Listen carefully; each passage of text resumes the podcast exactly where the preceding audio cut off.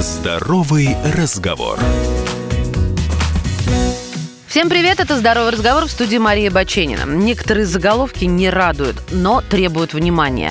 Итак, из-за аномально теплой зимы в подмосковных лесах активизировались клещи.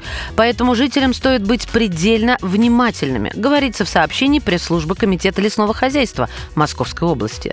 Ведомство рекомендует соблюдать правила безопасности при нахождении в лесу. Ну, то есть одевать плотную одежду, обрабатывать ее и открытые места специальным средством от клещей. Но у нас-то в головах еще может может быть зима. Какие тут клещи? Важно помнить, подмосковные леса защитные. Они помогают мегаполису своей природной естественностью. Лесной кодекс России запрещает применение на их территории токсичных препаратов, которые могут вызвать химические поражения, отравление человека, ну, как во время пребывания в лесу, так и после употребления в пищу, например, грибов или ягод. Поэтому обработка против клещей проводится только рядом с государственными детскими учреждениями. Также для преграды кровососущих производится опашка рядом с территориями детских лагерей и мест отдыха. Но, друзья мои, техника безопасности, конечно же, прежде всего. Жители других регионов тоже не должны расслабляться. Вот вам еще один заголовок, и это уже Урал. В Челябинской области зафиксировали первый укус клеща. Южноуральцам уже тоже нужно быть осторожнее при выездах на природу и поездках в сады.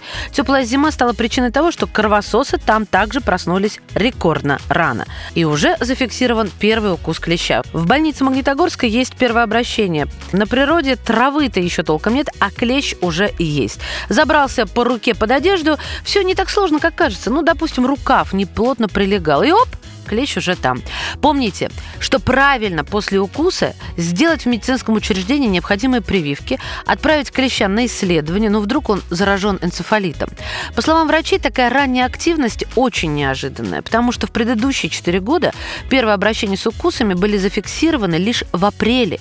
Теперь же побиты все рекорды. 1 марта и уже есть пострадавшие от укусов клещей. В Центре эпидемиологии Роспотребнадзора сообщают, что клещи в этом году вместо 6 месяцев будут досаждать нам все 8. И если подобные аномально теплые зимы станут нормой, то сезон клещей, передаваемых ими инфекций, продлится дольше обычного. Инфекции, переносчиками которых являются клещи, множество. Самые опасные из них – это энцефалит, вирус, который поражает центральную нервную систему. Кроме того, эти членистоногие способны передавать заболевания, поражающие кожу, печень, костный мозг и даже сердце.